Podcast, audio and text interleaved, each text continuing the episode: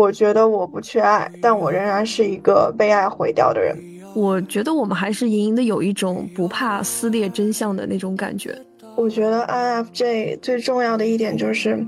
不要太碎片化的去吸取一些知识，还有搜集一些信息了。因为我觉得 INFJ 需要的是，嗯，因自我结构稳定而展现出来的那份。松弛感，而不是不放过每一刻搜集信息的一个机会。那像 INFJ 的成长过程中，他是必须要把自己的 FI 发展起来的，就是要额外的注重自己的一个内在情感，就是先把自己理顺了，然后再去接触外界，这样就会好很多。因为我我们的感受器都是很敏感的，所以单方面的去接受一些外界的这种情绪也好，或者刺激也好，我们只是在接收，然后我们没有做一个很好的输出，只是戴着面具，然后像是演员一样去完成一些任务，所以这样的话，其实就会让自己陷入一个我自己觉得是一个恶性循环吧。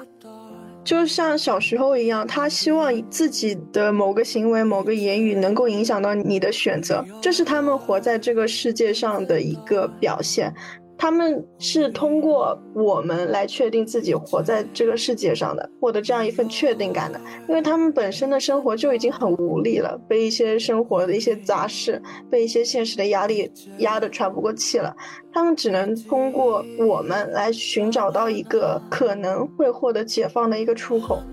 我觉得不光是 INFJ 吧，就是所有人，其实长大之后，我们在选择朋友的时候，其实都是拥有很大的一个主动权。不管是朋友还是亲密关系，我们不需要去一味的去迁就别人。我们如果能选到和自己，就像我的播客名字一样，能够和自己气味相投的朋友，真的是一件幸福感爆棚的事情。We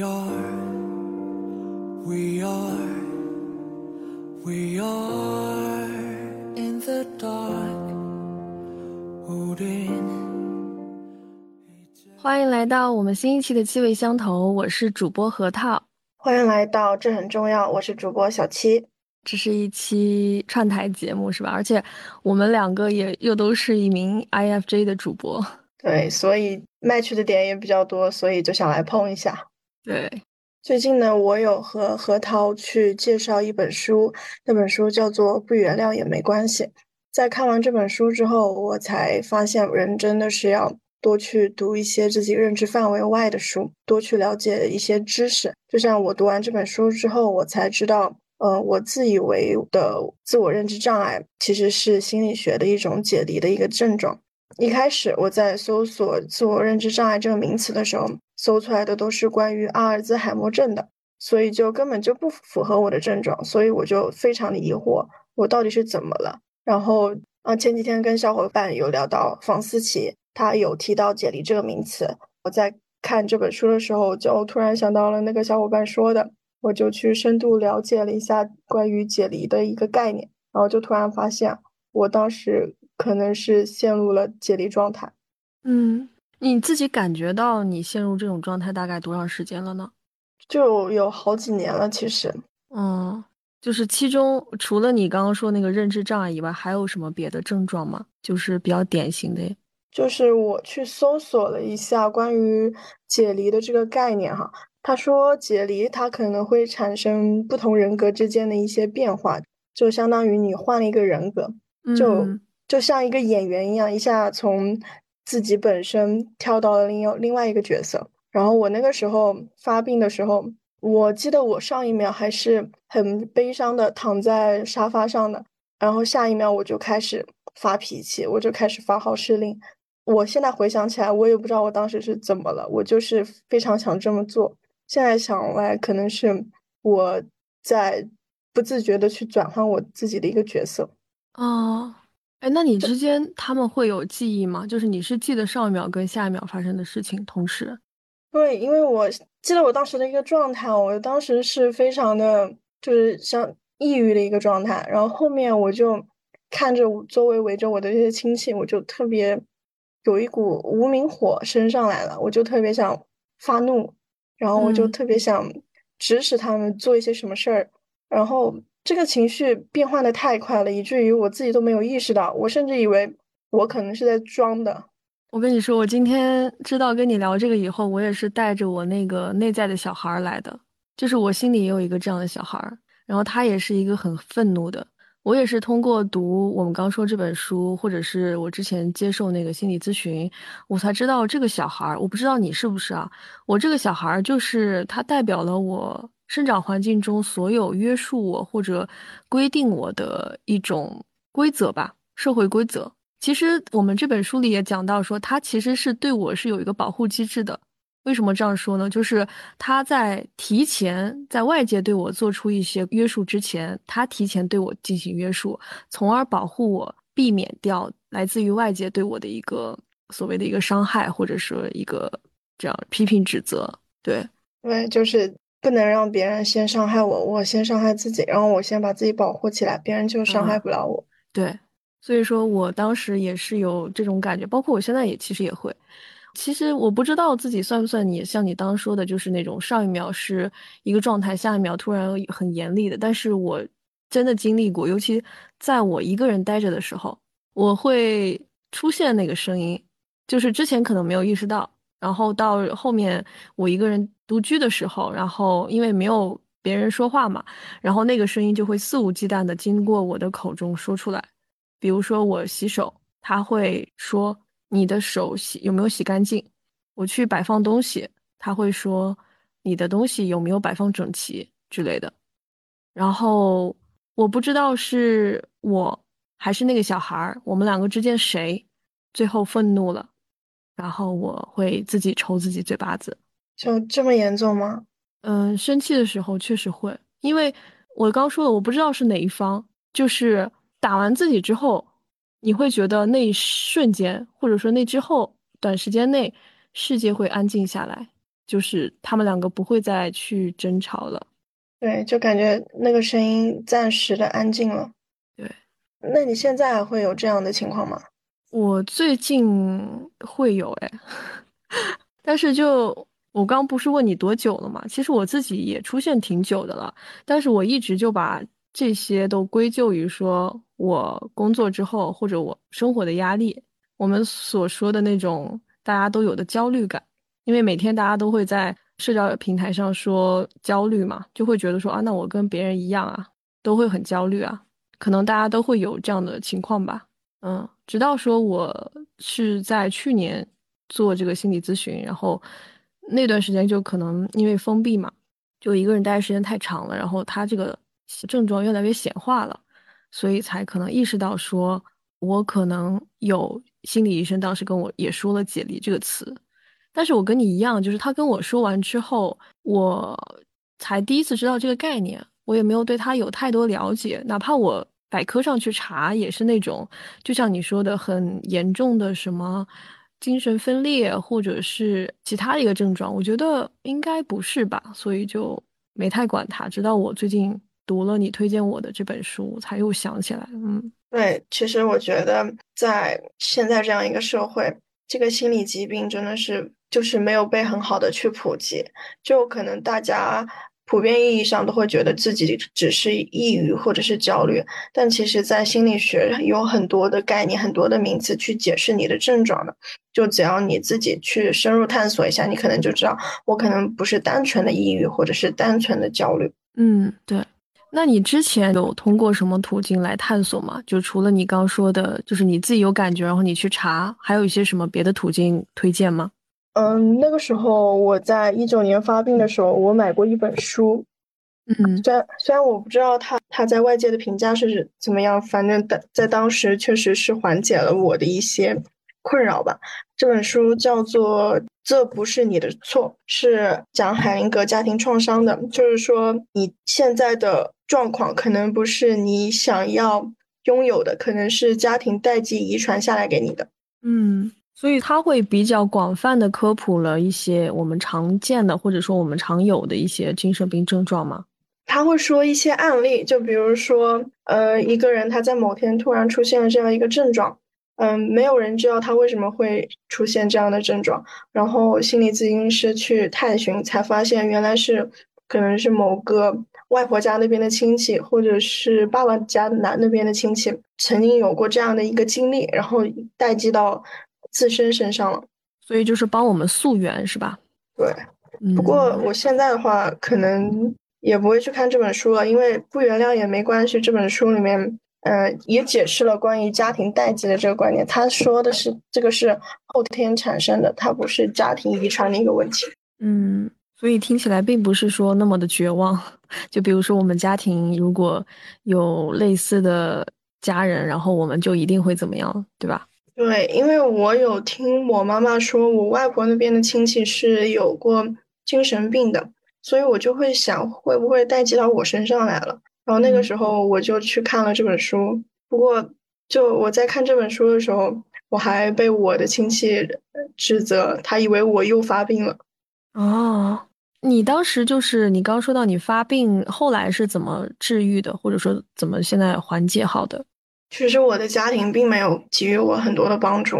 嗯，依靠的都是我自己去，嗯，互联网或者是书籍上探寻的。就那个时候，我发病了之后，我是去了去了医院，去了中医馆，然后又去了心理咨询，然后后面又去了一个我比较亲近的亲戚那里暂住，但是都没有缓解。然后后来的话，我还是觉得。可能他们并不能帮助我，然后我就主动的选择去回归到正常的生活了。嗯，也就是说，你其实基本上没有依靠那种专业的，比如说像心理咨询师或者是药物的帮助，是吗？嗯，我有做过心理咨询的，但是那个时候我的状态，说实话，我觉得我不太适合做心理咨询。那个时候我非常的骄傲，我甚至觉得我可以给他做一个心理咨询，因为我不太理解为什么。心理咨询师要我反反复复的说出那些我的经历，这样难道不会给我增加更大的创伤吗？嗯，对我我理解你这个，就是他如果一开始的话，他可以去以了解为主，但是我之前有做过心理咨询，就是，嗯，基本上我后来有跟他中期的时候有聊过，我说你为什么不给我任何反馈？他就是听我讲话，然后问问题，听我讲话。就这样循环，我当时就是短时期内，我其实还挺依赖那个咨询的，因为我觉得只有在咨询中，我可以畅所欲言，我可以讲任何我心里的事情。但是，比如说那个咨询结束，哪怕过了当天晚上，或者是刚结束，那种感觉就没有了，就是我好像又跌回到我的现实里。所以，它长期来说，或者它从根本上对我的帮助，其实是很有限的。嗯。网上不是有这样一个梗吗？就是说，心理咨询师把你医好了，然后你的家庭又让你的症状加重了。啊，是的，我觉得大部分时候，我们刚说了后天嘛，所以说后天还是在你从小的这个家庭环境中，嗯，会受到这个影响，所以才会让你发病或者怎么样。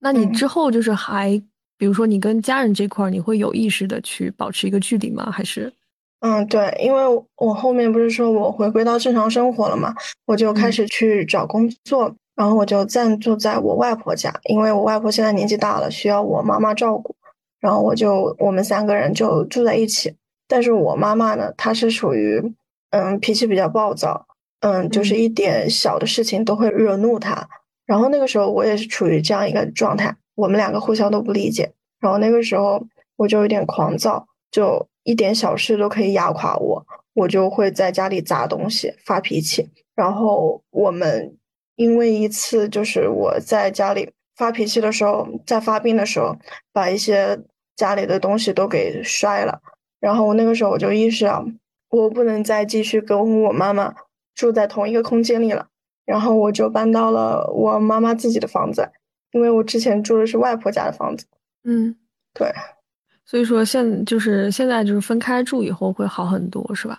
对，就是距离产生美嘛。因为跟 跟他沟通的话，我妈并不是适合一个深度交流的人，那我的心理问题呢，又是需要深度交流的，所以我也就放下了，就并没有那种执念了。嗯，对。你现在还是会持续通过自愈的方式来去让自己的情绪或者各方面。就是做一个平衡，是吧？对，我每周都会安排自己半个小时或者一个小时的时间去了解自己。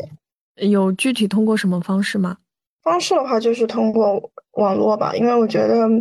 互联网对于我来说是起到了非常大的一个帮助。它可以让我在搜索的时候准确的搜索到我要的信息，因为我不是一个会被其他的声音扰乱的一个人，所以我能正确搜集到我想要的信息，然后对应到我自己，然后从而疗愈我自己。嗯，我觉得这个也是 INFJ 的一个特质，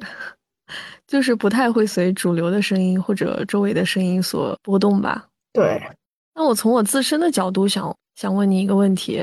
嗯，就是我其实经常像我刚说的，我能感受到我的两股力量在斗争。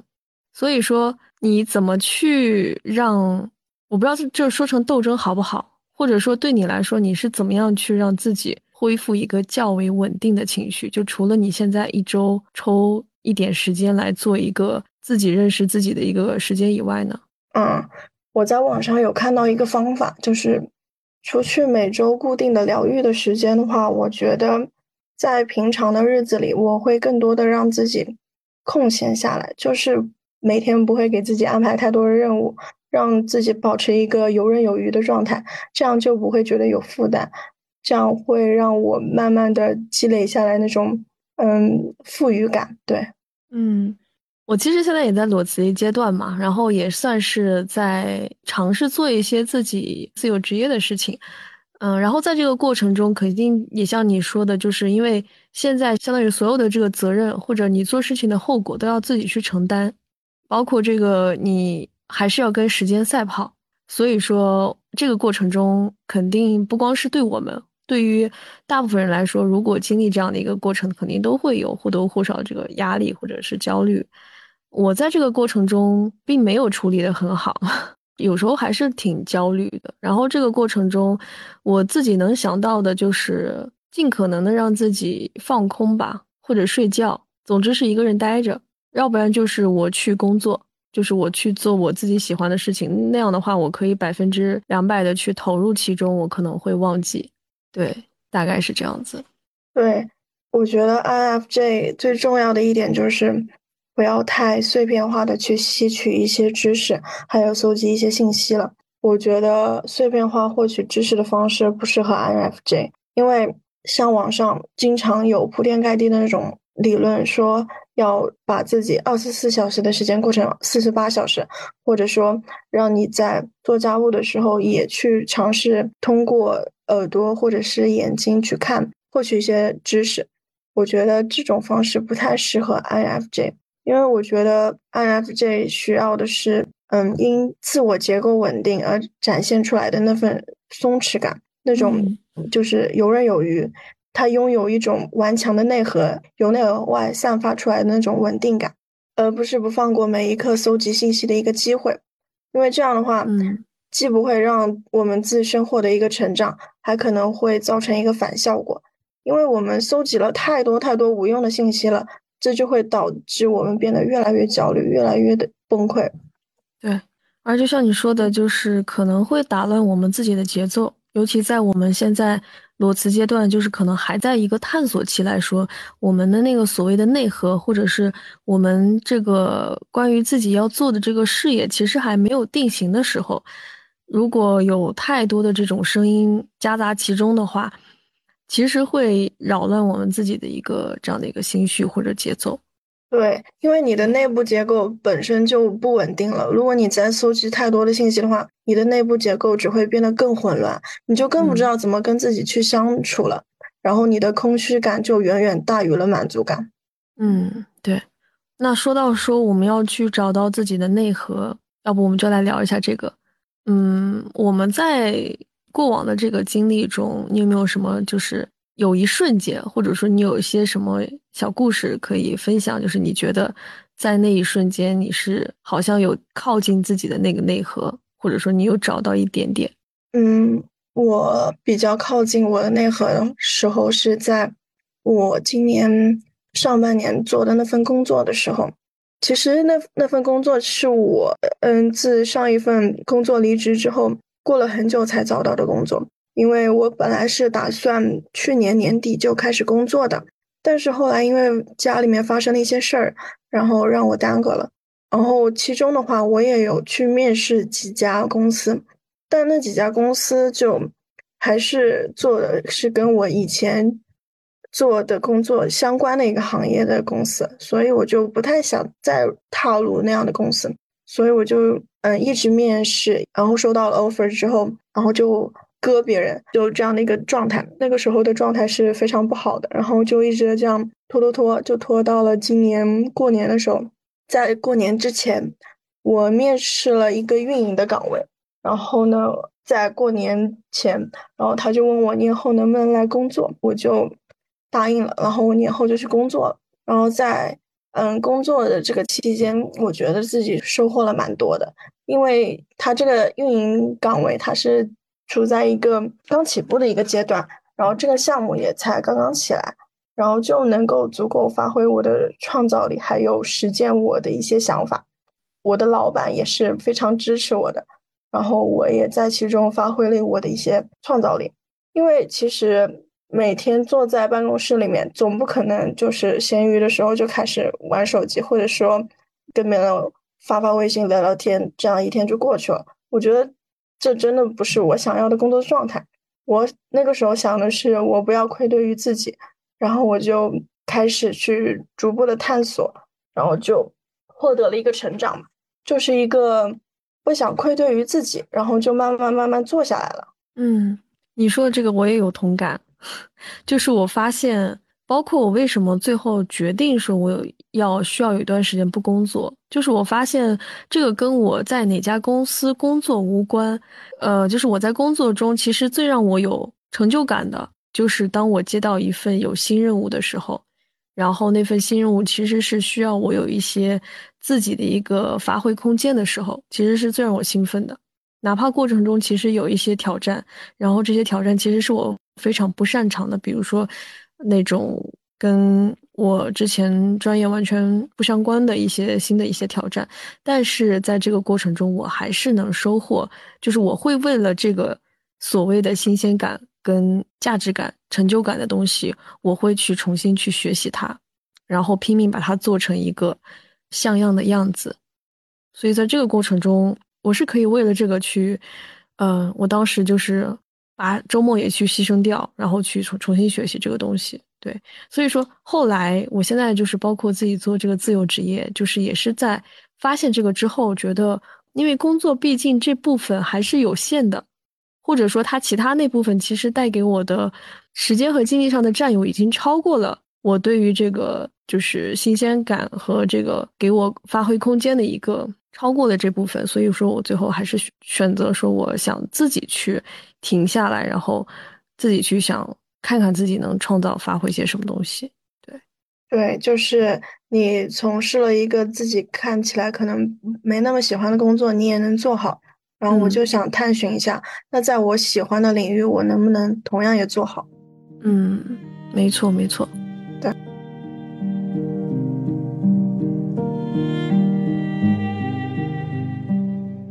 那我们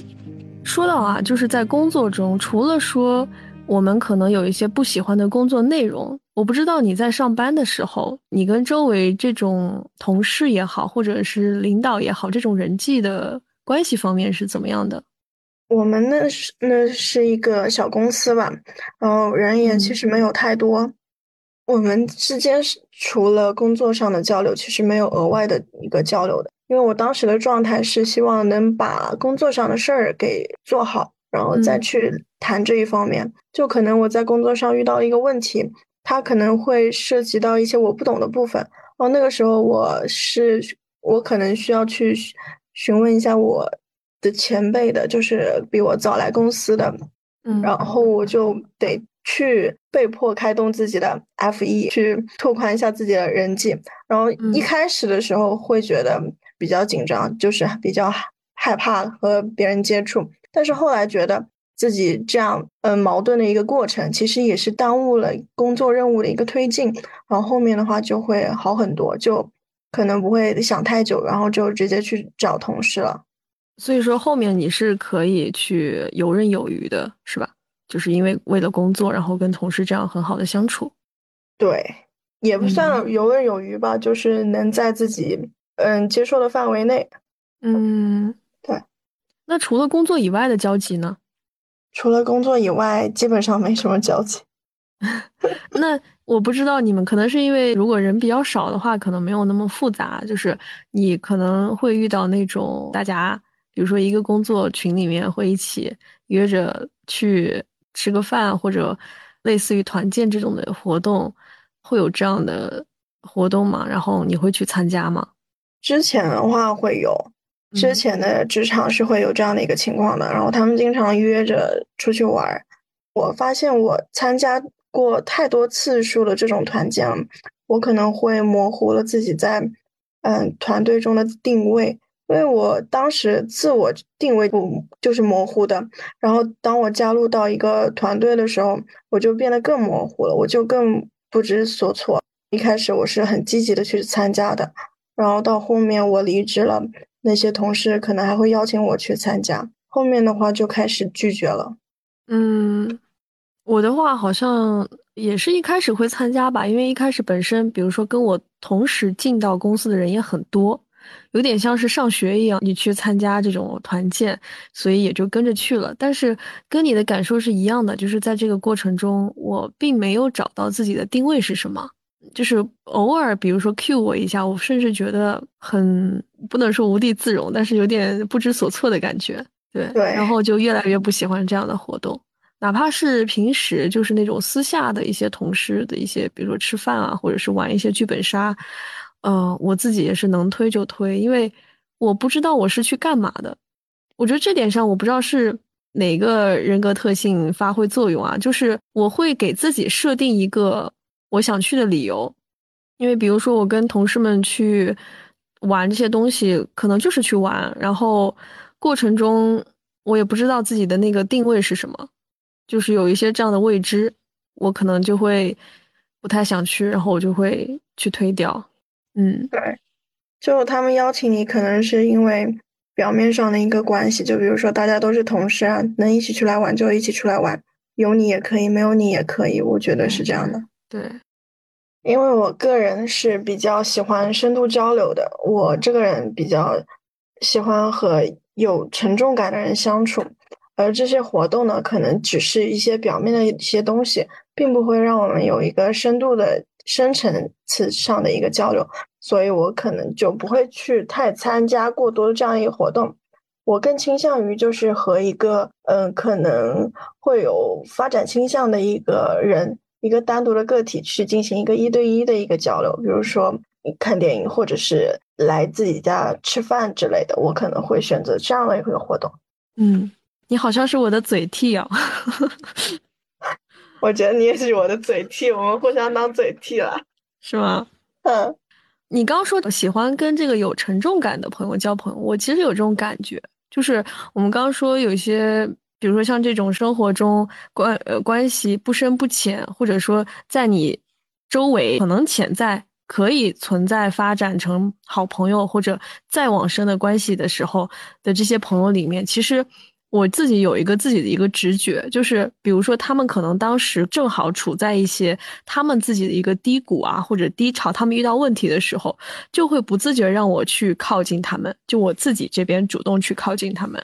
从从而我们我们之间一对一之间可能会生发出一些这样的一些交谈，就是我们之间就像我跟你现在或者呃之类，就是我们应对当下那个问题做一些这样的一个讨论，我会比较享受这种。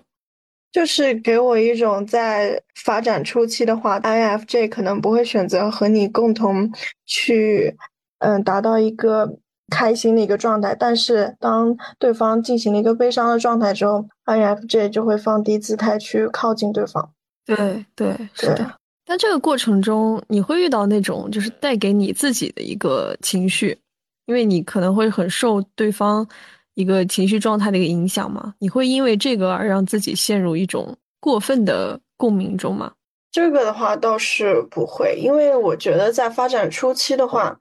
我对我探寻到了你的一个情绪，那我一方面是想知道你怎么了，一方面是出于我的一个道德感，让我不得不去关注你的这样的一个情绪，因为我怕可能这样的情绪会影响到后续我们的一个。发展，或者说，呃，如果我不去参与进去你的情绪的话，后面我们更会更加的难以相处。我是这样想的，那那个时候，更多的我是以一个客观的一个角色，就是相当于一个旁观者去跟你这样一个说，我并不是在呃想和你达成深度关系的这样一个角度去询问你，我只是一个客观的角度去询问你怎么了，就是我能不能帮助到你。那如果后面发展的更深了的话，我可能就会有这样的一个焦虑，就我会害怕我跟他谈论太多这样的事情，会影响到我自己的一个嗯情绪。我最近的话，其实也有这样的一个情况，就是我在和我一个好朋友在交流的时候，他最近遇到了一些工作发展上的一些问题嘛，然后他就来问我，然后我们交流的时间太久了，我甚至觉得我也开始动摇了。对，嗯，那就是相反哦，我感觉就是我们会去给别人，或者我们会去倾听他的故事，但是你的故事你会。也会让这个好朋友去听吗？还是说你可能会选择自己去消化？我的交友准则是这样的，就是在我判定你是一个符合我道德价值观的一个人，然后我就会尝试去和你说我的一些烦恼。那如果这个时候你接住了我的这些烦恼，就给我一些比较正面的反馈了，那我接下来就会跟你说更多。如果你给我的反馈是我不想要的，或者你根本就 get 不到我的点，那我之后就不会再说了，我就只是把你当表面朋友。对对对，没错。对，那会不会有一种时候，像我的时候，我其实会有那种，尤其在我状态不好的时候，我会有很多个思绪，就是那种我的日记本都没有办法接住我这些非常碎片，然后有可能很负面，然后又反正就是我感觉我脑袋要快炸的那种程度。这种时候，你会选择跟朋友去分享吗？那要看是哪个层面的朋友。就是，比如我觉得你跟我是相当于一个灵魂伴侣，或者说我觉得可以跟你长期发展下去的朋友，你也曾多次接住我的情绪，我可能就会选择这样跟你说。但大多数时候，我是选择自己沉默的。那如果对方察觉到了，问我一句你怎么了？你好像情绪不是太高，我就会跟他说。如果他不问的话，我可能会自我消化吧。嗯，那说完普通的朋友，亲密关系这块儿，你觉得你会有什么自己的一个嗯选择或者是期待吗？期待的话，可能就我希望你在通过和我的交流中，能发现我隐藏在一些言语还有行为当中。一些没有表达出来的方面，就比如说我行为上是这样做的，但我心里可能是这样想的。然后我用词很严谨，我用词很严谨的一个底层逻辑，你能发现，然后我就会觉得非常的暖心，就是你能体会到我所想，我就觉得很欣慰。嗯，我那天就是我在一个 B 站视频评论下面。在聊这个 INFJ 对亲密关系、对伴侣的一个定义，我当时就是评论了一句说，其实就是更贴近那种，就像你说的，能够共情，然后可以互相支持。可能我我自己比较悲观吧，就是我总是会想到一些不好的一些状态，所以我就我就会想说，能在这种那样的状态也可以互相支持的战友关系，其实就是一种贴近于理想中的这种伴侣关系。对，就我觉得其实可以用一句话来概括吧，就是当我坠落的时候，你能够接住我就可以了。对，对，是的。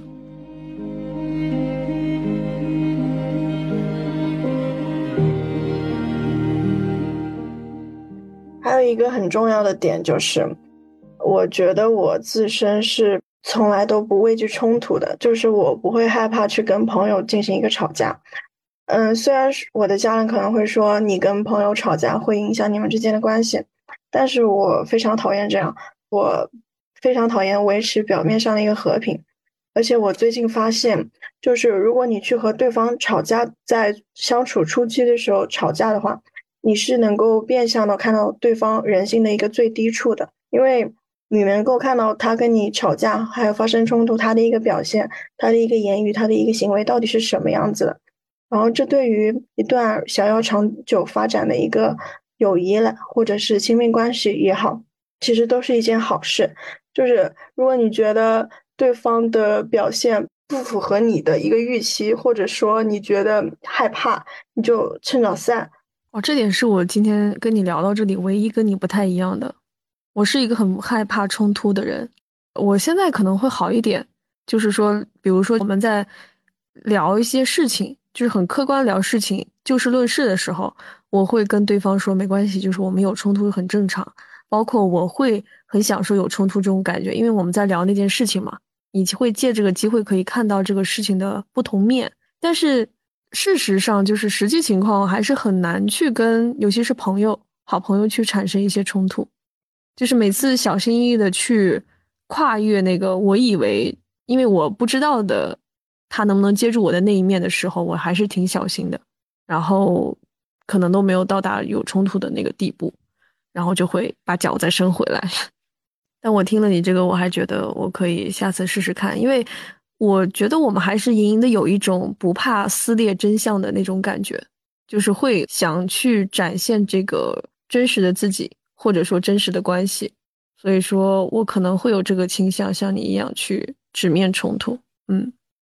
对，而且 IFJ 如果要延伸到荣格八维的话，它是有一个功能是叫做 FE，那它这个功能它是非常讨厌一些虚的东西的，它就是要实实在在的东西，像维持这种虚假的一个东西，对于 IMJ 来说是非常难受的。不过，如果要去承受产生冲突的这个后果，其实是我们需要去学习的。就像我最近有和一个小蝴蝶吵架了，然后我就很一针见血的指出了问题的本质，然后我就可能触碰到了对方的一个嗯人性最深处的一个角落，他可能那个东西他是不想探寻的，但是被我直接拿到台面上来说了。那这就会产生他的一个抵触，然后我就会觉得，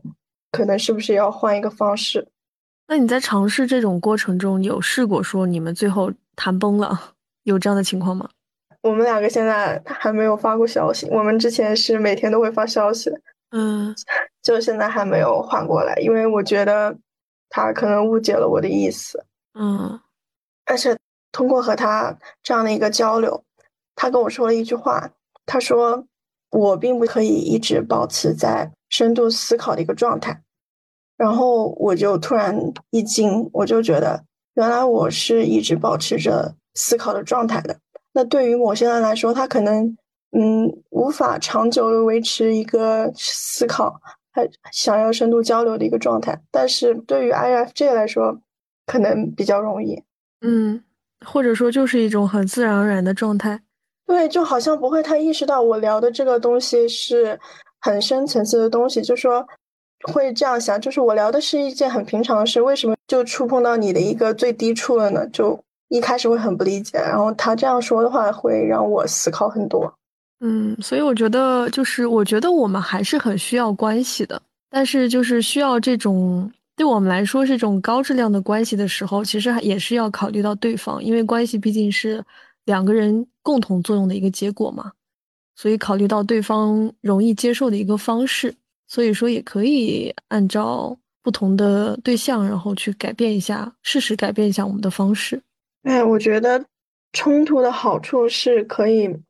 让双方都直观的去了解到到底发生了什么样的矛盾，会让我们心里会有这样的一个。心结产生在这儿，就是你在平常聊天的时候，你可能不会去聊的，但是你能感受到深层次的东西。对对，是的，而且就是做好这个预期之后，再不济就是觉得对方觉得说，哎，那你不是我很想深交的朋友，那我其实我觉得我也可以接受的，因为我已经把我自己已经展现给他看了。对，因为我觉得。如果要别人理解我们，我们也得试图理解别人。那如果别人理解不了我们，那我也不会强求对方去理解我。嗯，没错。而且，尤其是在了解了荣格八维之后，就可以理解有些人的行为模式。他的一个底层逻辑是注重一个及时反馈的，就可能他的生活就没有那那么的一个沉重，他比较在乎现实实感的一个接触。那像我们的话。如果理解不了这样的人，我觉得也可以不用，嗯，强迫自己去理解，因为如果是有些时候你太去迁就对方的话，可能会让一些更配得上你的人进入不到你的世界，所以我觉得这也是需要注意的一个点吧。对，是的。我刚想到就是，我们都说 IFJ 是最不会爱自己的人，所以就想问问看，你对于这个有没有什么自己的想法？最不会爱自己，其实我挺赞同。就是在成长过程中，我们太会去遵循别人的一个看法了，就别人希望我这么做，我就这么做了。然后等时间一长，你就会开始质疑自己真实的想法、真实的一个行为底层逻辑是不是这样想，是不是想这样去做的。然后你就会越来越觉得自己像一个演员，就没有。深切的接触到这样一个社会，你就没有和这个社会达成一个亲密接触，你就感觉你还是跟这个社会有一层隔阂的，就感觉你就像是一个影视剧里的演员。嗯，对。所以其实是因为没有跟这个世界、跟现实有一个很好的交互，然后我的感受是单方面的去，因为我我们的感受器都是很敏感的，所以单方面的去接受一些外界的这种。情绪也好，或者刺激也好，我们只是在接收，然后我们没有做一个很好的输出，只是戴着面具，然后像是演员一样去完成一些任务，所以这样的话，其实就会让自己陷入一个，嗯，我自己觉得是一个恶性循环吧。所以说，现在来说，你自己这边有没有什么好的？你觉得是一个比较正向循环的一个过程？就是我觉得 INFJ 还是不能完全脱离社会外界的，因为 INFJ 的成长过程是需要外界的一个帮忙的。因为在和外界相处的过程中，我发现自己是会有新的想法、新的思路出现的。那这个时候，其实，嗯，我额额外说一下荣格八维吧。因为我刚刚说了荣格八维里的 F E，然后我这个时候就想说一下 F I 这个功能。F I 这个功能是属于一个内在情感的一个功能。那像 I F J 的成长过程中，它是必须要把自己的 F I 发展起来的，就是要额外的注重自己的一个内在情感，就是先把自己理顺了，然后再去接触外界，这样就会好很多。嗯，对的，这个我也很赞同。对而且，如果你发展的并没有那么的成熟的话，你是很容易变得自私，会不自觉的去伤害到别人的。就是可能在初期的时候，你会感觉自己无意识的就去道德绑架别人，就没有自己的一个想法，或者把自己的想法过于强加在别人身上，然后自己又分不清自己到底想要的是什么。对，是的，对。我曾经在。关系里面有体验过这个，就是我好像会一味的去特别想去印证一下对方是不是真的喜欢我，或者说我在他那边是不是就是像他所说的那么重要之类的，所以就会特别想去求证，然后也会陷入那种你不怎么样就一定不是喜欢我 之类的这样一个论断。对，其实是自己内核没有建立好，然后自己并没有把自己理顺。那后面你得到你想要的结果了吗？我后面我的方式就是我退出了，我退出这个关系了，因为我会觉得我继续在那个关系里面，我没有办法让自己摆正那个所谓的位置，就是我去顾好自己的内心，然后再去跟对方产生一个很好的互动，其实没有办法，所以我就退出。然后就像你说的，我需要一段时间，我那时候可以说是躲起来。需要一段时间，然后自己待着，去找到自己的内核，然后再去交互。包括我现在其实也时不时的会想在人群中待一会儿，然后再抽离，然后再去人群中，这么一个反复的状态。对，就是在集体中去获取一些对自己有用的、有利于自己发展的一些点吧。虽然不是那么功利性的，就是会比较符合自己的一个情感寄托，符合自己的一个内在价值观，然后有些时候去融入一下也是挺好的。嗯，对。就像我刚刚也有说到，就是说有些时候还是不能去选择迁就的，因为你可能会让一些更配得上你的东西或者人事物进入不到你的一个世界里。就像我我的例子的话，是我有一个认识了大概有十年的一个朋友，也是初中同学，然后从初中开始熟悉，然后在我二十岁生日那天，我们绝交了。起因是因为他没有送我生日礼物，然后我就跟他因为这个起了冲突，然后我们两个就开始吵架了，就开始说一些对方以前做的不好的点，然后那一刻我突然开始意识到，原来对方对我有这么多的不满，他一直都憋在心里没有说，而且就在我询问他的前几分钟吧，我还。主动跑去给他小零食吃，那个时候的我是不能理解他的这样一个行为的。既然你对我有这么多的不满，为什么又要接受我对你的好呢？然后我就选择跟他绝交了。然后那个事情对我来说影响也是蛮大的吧。但是后来呢，我在网上认识了一个网友，他对我来说现在也是非常好的一个关系吧。他在当时就。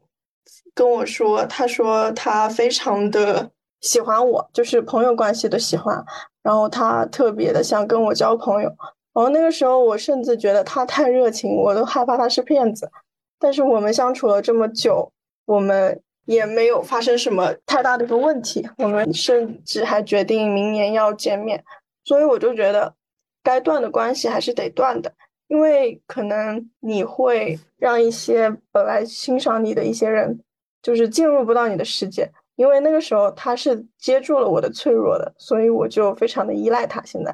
没错没错，我觉得不光是 INFJ 吧，就是所有人其实长大之后，我们在选择朋友的时候，其实都是拥有很大的一个主动权。不管是朋友还是亲密关系，我们不需要去一味的去迁就别人。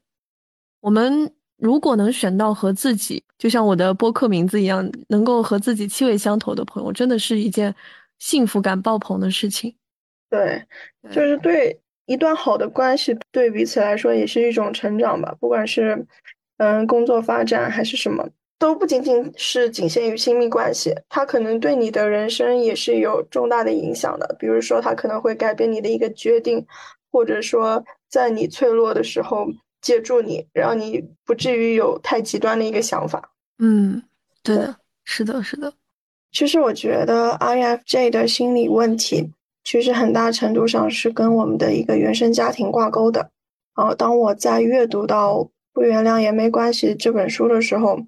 我了解到了 CPTSD 这种症状。然后，我有在社交平台上面看到这样一个句话，他说：“通常是生活在极其讨厌的地方，但是又无法脱离的孩子，会患上这种症状。”那我就想问核桃和目前和原生家庭的一个关系是怎么样的呢？嗯，其实目前因为我现在是在家里，我跟父母一起住，所以说表面上其实还行。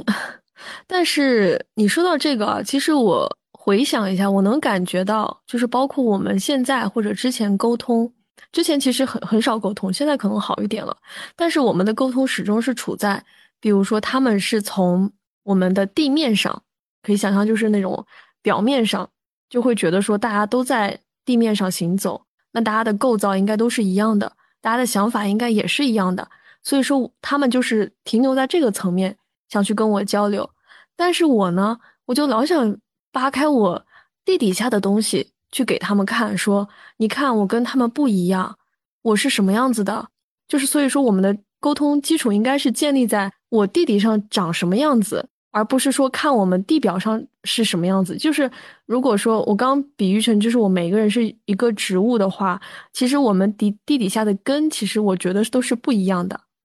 我们只不过是表面上长出了，因为我们的社会环境，我们一开始都是长成一样子的。但是我觉得，嗯，我之前很久以前我就说过，说我觉得我们越长其实是越像自己的，就是越像原原生的那个自己。而不是说任何的面具，也不是任何社会要求我们成为的样子。反正我觉得，至少对于 INFJ 来说，是没有办法装不了多久的。就是他可以根据自己的心意去，像我刚刚说的，戴上面具，然后去成为一些什么样的角色。但是他必须要有这个内核，而这个内核，我觉得至少对我来说，它在我的时间里面，它存在的时间也是要长的。他不能说我每天十几个小时我都是要戴着面具，那样的话我是没有办法办到的。所以说，我们在这个回到我们沟通里去，其实就是因为存在这样的参差，就是他们其实不想去了解我地底下的是什么样子，他们就觉得说你讲那个没有用，你想太多了。经常会听到这句话：“你想的太多了，不要想那么多。”所以说，我们的沟通在我看来其实是无效的。对，我不知道你是怎么样的。对我也有同样的想法吧，就是说，当你想和你父母去聊一些深度的话题的时候，当你提到了某个时间点发生了某件事，那对你来说是一个心结，可是对他们来说呢，他们可能就会说。你是不是记忆出错了，或者说你是不是想太多了？我根本没有那样想。那这样其实会更加剧我们的一个心理状况。所以，我目前的话是不会选择去和父母进行一个深度交流的，因为我知道我目前暂时脱离不了父母的依靠，就是我无法完全跳脱出这样的一个环境去经济独立，所以我只能短暂的去迎合他们。然后在一个狭小的空间里面努力的去做自己。嗯，对我非常理解你说的。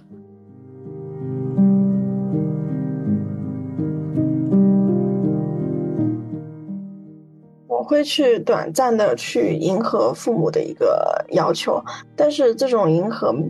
我给他加了一个关键词是短暂，就是我无法维持一个长久的这样一个虚假的迎合的一个状态，所以。我会努力的去，嗯，就是利用好自己和父母的一个关系，也不是说利用吧，就是说，在我无法跳脱出去的时候，我会短暂的去配合父母，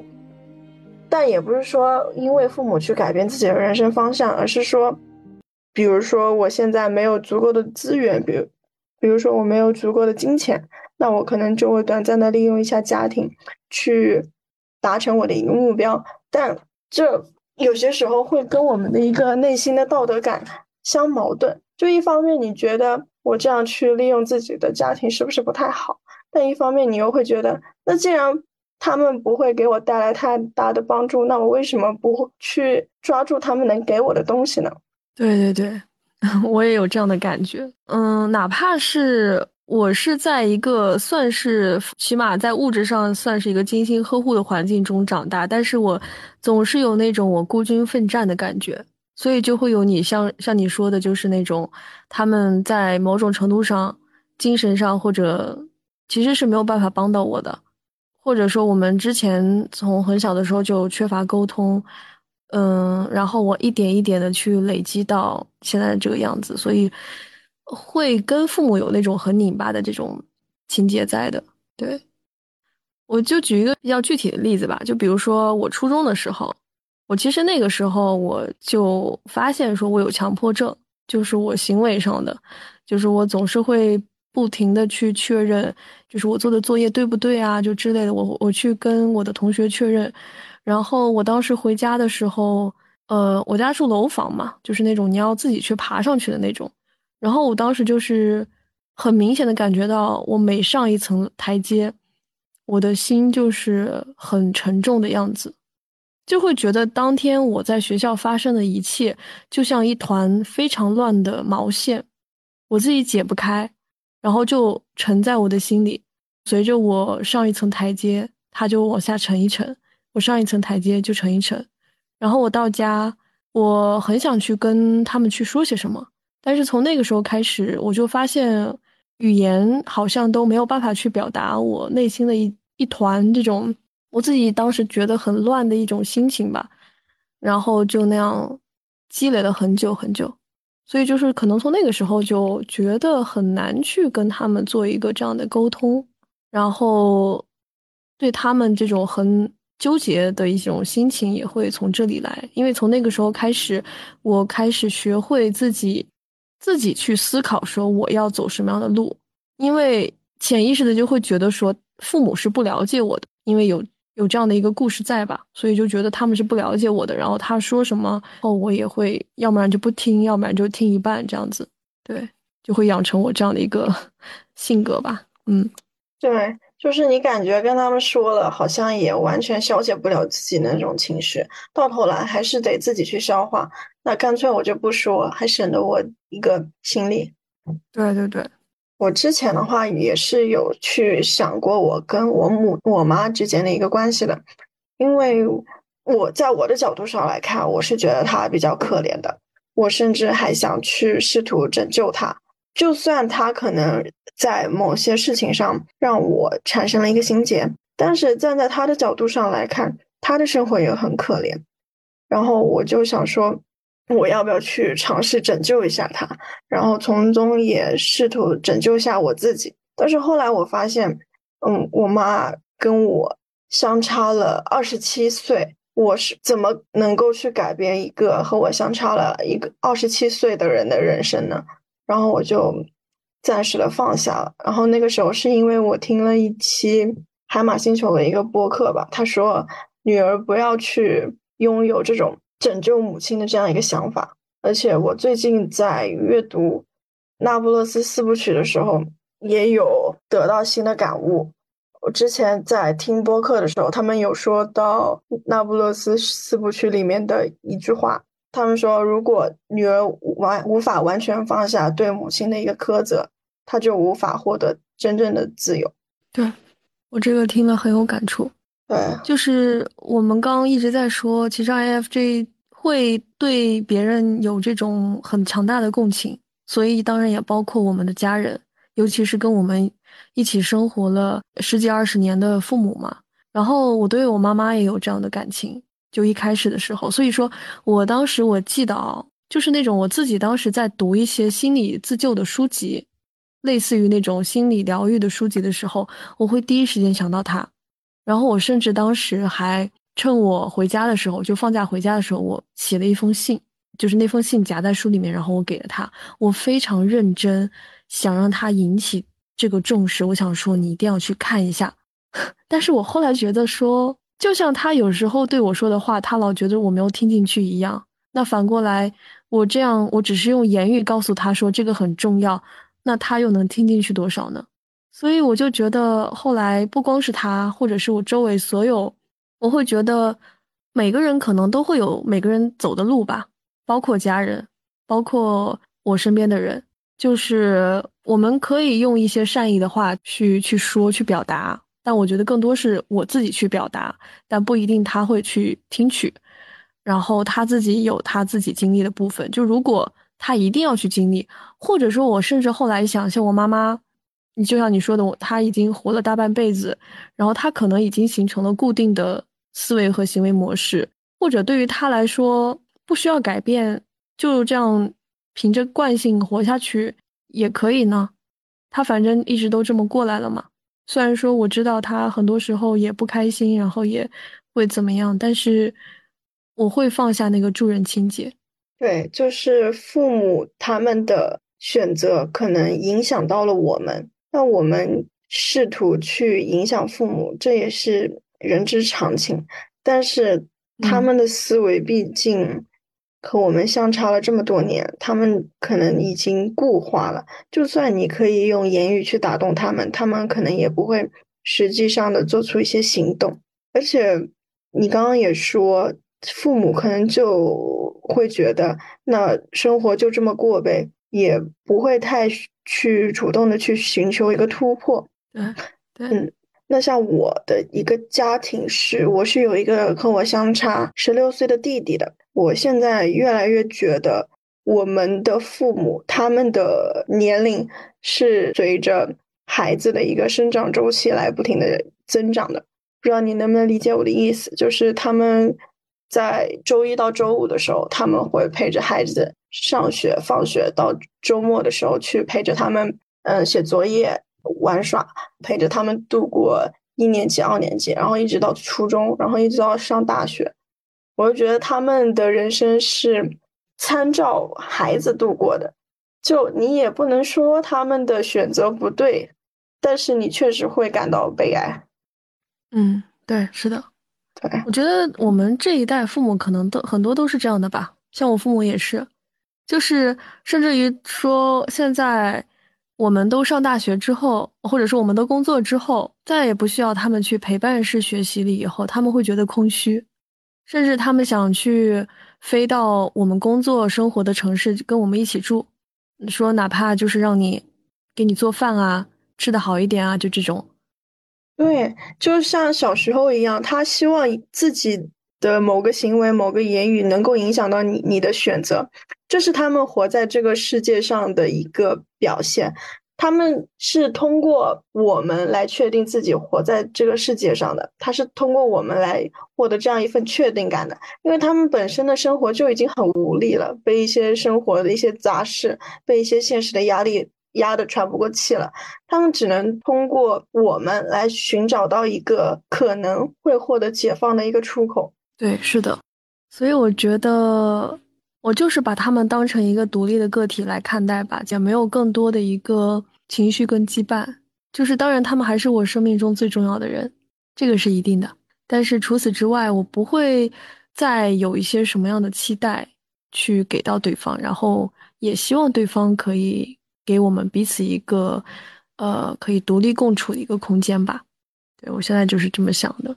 对我们无法脱离和他们的一个亲缘关系，我们只能走好自己的路。或许他们也能从我们身上获取到一些启发吧。对。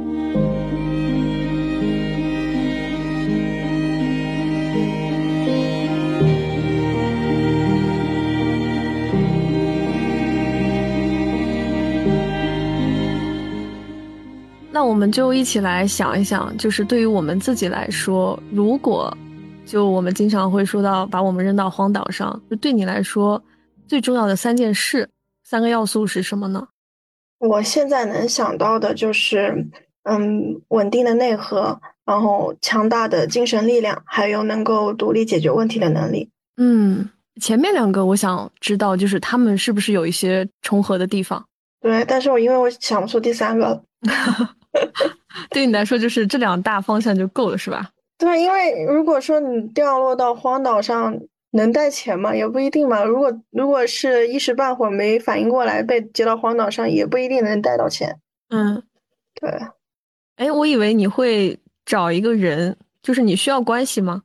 哎，我这个方面我还没想过，因为我想的是一些比较虚的。如果说如果说人的话，我希望。我现实当中没有例子哈，但是我希望带 ENFJ 啊，快乐小狗。嗯，他们一方面可以鼓励我、激励我，然后一方面也能让我拥有新的思路，我觉得挺好的。对对对，我也是这么想的。我的话，我刚刚反正说了嘛，就是我会想着带一个这样的人，然后后两个的话，我会带一个，其实跟你有点像，就是支撑我内核的，其实就是我想做的事情。比如说像我们的播客，就是我会带着我录播客必须要的一些东西，哪怕我到了荒岛上，只要我能录，只要我有网或者没网，我录自己听也可以，就是这种自己喜欢的事情。嗯，还有一个，我希望有音乐吧，带一个随身听也好。我觉得我离不开音乐，因为很多时候，当我就是不自觉的陷入到我刚刚说的自己的情绪也好，或者是我受到外界的刺激也好。我还是需要音乐去让我做一个很好的缓冲。对，我觉得我没有想到这种戒指，我只是想说自己内在的一个精神力量。我想的是这样一个方面。其实，如果如果那个荒荒岛的环境足够好的话，它本身也是一种风景。对对对，我们都喜欢靠近大自然，是吧？对，啊，真的，我在北方嘛，我每天看着阳光，我就可以傻乐的那种。我我就觉得这种冬天的阳光特别的温暖，嗯。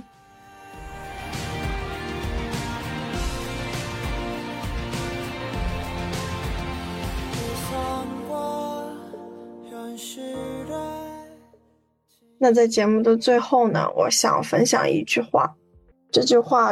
我当时看到的时候非常受震撼，就是。我觉得我不缺爱，但我仍然是一个被爱毁掉的人。我希望大家都不要太执着于原生家庭带给自己的一个影响，因为我们是无法去改变别人的想法的，我们只能改变自己。不管是原生家庭也好，还是人际关系也好，我们都需要保持一个适当的一个距离，